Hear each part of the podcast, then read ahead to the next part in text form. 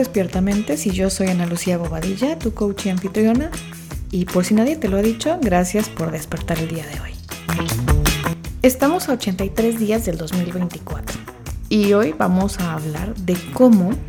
nuestras palabras tienen mucho que ver con la intención y con la energía que le ponemos a las cosas y con cómo eso nos hace que veamos las cosas de una u otra manera. El ejemplo que vamos a usar el día de hoy es con los problemas que tenemos y las razones por las cuales el 2023 viene siendo para algunos un año terrible, para algunos un año estancado, para otros un año muy bueno, para algunos será el mejor año de la vida, no sé, para cada quien es distinto, pero pasa mucho que estamos a veces encerrados en un problema y vemos este problema como problema. Y no quiero decir que el problema no es problema, ya me parezco ahí a un autor guatemalteco, pero lo que quiero decir es que el problema lo vemos así por las palabras que usamos. Nuestro cerebro es neuroplástico y esto quiere decir que se moldea de acuerdo a lo que pensamos, sentimos, expresamos, aprendemos y con todo esto, si vamos haciendo y generando experiencias diferentes, puede ir moldeándose ciertas conexiones neuronales y nos hace tener una percepción, luego de un gran proceso, de una percepción de las cosas de una forma distinta. Las cosas no son como son, sino las cosas son como las vemos que son de acuerdo a nuestros aprendizajes, a los conceptos que hemos aprendido,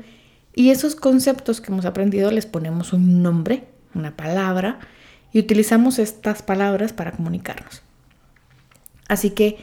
este problema que estamos teniendo, el que sea que estés teniendo en este momento,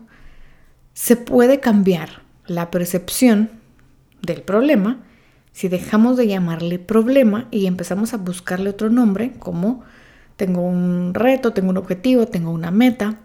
y en vez de posicionarlo en negativo en nuestra mente, aprendemos a darle la vuelta a ese problema y a buscar resolverlo buscando el objetivo que queremos lograr al resolver este problema.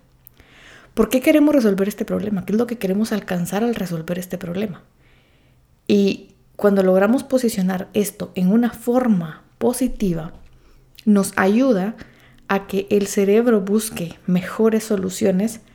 para trabajar a favor de algo que en contra de algo. Y aquí es donde vamos a ver un concepto más, que es la diferencia entre el esfuerzo y la lucha. La lucha es contra algo, es más difícil luchar contra algo que esforzarse a favor de algo. La lucha es algo contra lo que no queremos y el esfuerzo es estar dispuesto a salir de mi zona de confort y salir un poquito y luchar un poquito, por decirlo así, o salir de mi zona de cómoda un poquito hacia algo que quiero mejorar su resultado. Entonces, cuando trabajamos con la palabra problema, hasta la energía de nuestro cuerpo se ve, se siente distinta. Ponemos nuestro cuerpo de una forma, adquirimos cierta energía, cierto tono de voz, cierta mirada, cierta expresión facial, nuestro lenguaje no verbal es uno que cuando pensamos en la situación desde otra perspectiva, buscando el objetivo, poniéndonos una meta, con la misma situación, pero cambiando el orden de la perspectiva y pensamos en la meta y en el objetivo, en vez de tener esta comunicación no verbal pues más cargada, es un poco más libre, es un poco más abierta, es una energía diferente, hasta podemos llegar a sonreír imaginando las posibilidades, mientras que el problema nos hace ver las limitaciones de todo lo que no podemos hacer porque tenemos un problema. Y ahí es donde la importancia del lenguaje, y esto que aprendemos en coaching mucho, que el lenguaje y las palabras no son inocentes, sino las palabras que usamos y el lenguaje que usamos nos hace sentir las cosas de una u otra manera y nos hace tener ciertos pensamientos y manejar las emociones de ciertas formas de acuerdo a cómo tenemos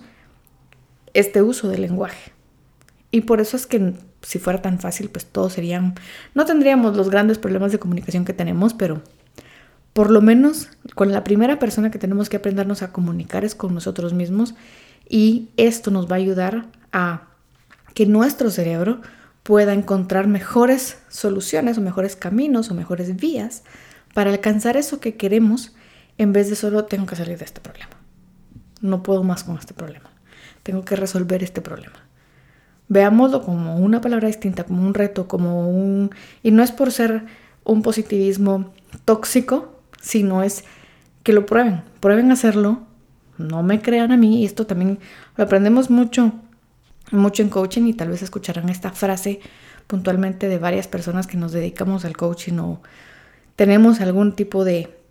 formación en, esta área, que es no necesito que me creas a mí lo que estoy diciendo, sino es cuestión de que lo, lo probes, lo, lo, interpretes tú, lo aprendas, lo apliques y veas cómo, cómo te funciona. Porque este es mucho más fácil encontrarle soluciones a esos problemas, y hago mis deditos así entre comillas,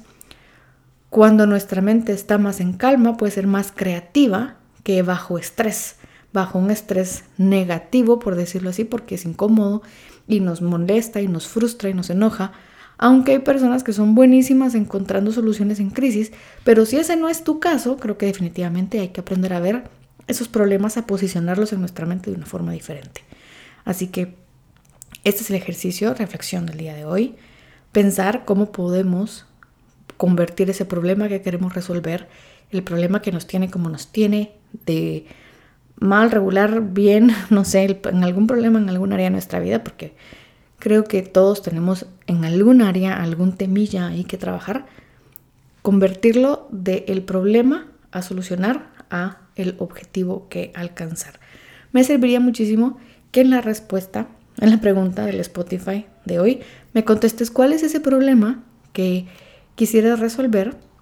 para convertirlo en un reto o en un objetivo y yo con mucho gusto por Instagram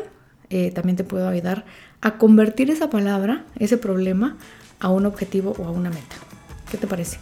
Hacemos ese ejercicio juntos, tú y yo. Bueno, gracias por permitirme despertar junto a ti. Te espero el día de mañana para el día 82. Bye.